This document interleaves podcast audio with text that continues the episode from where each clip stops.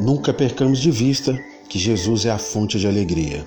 Ele não se deleita no infortúnio dos seres humanos, mas deseja vê-los felizes. Os cristãos têm ao seu dispor muitas fontes de felicidade e podem dizer com infalível certeza quais são os seus prazeres.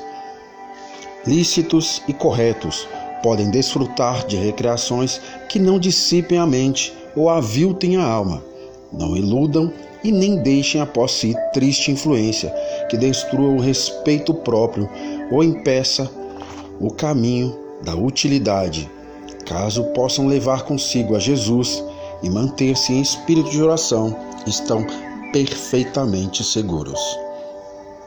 Deus tem um objetivo a realizar, existe abertura à estrada de um contínuo progresso. Ele tem um objetivo a realizar, uma norma a alcançar, os quais, os quais incluem tudo que é bom, puro e nobre.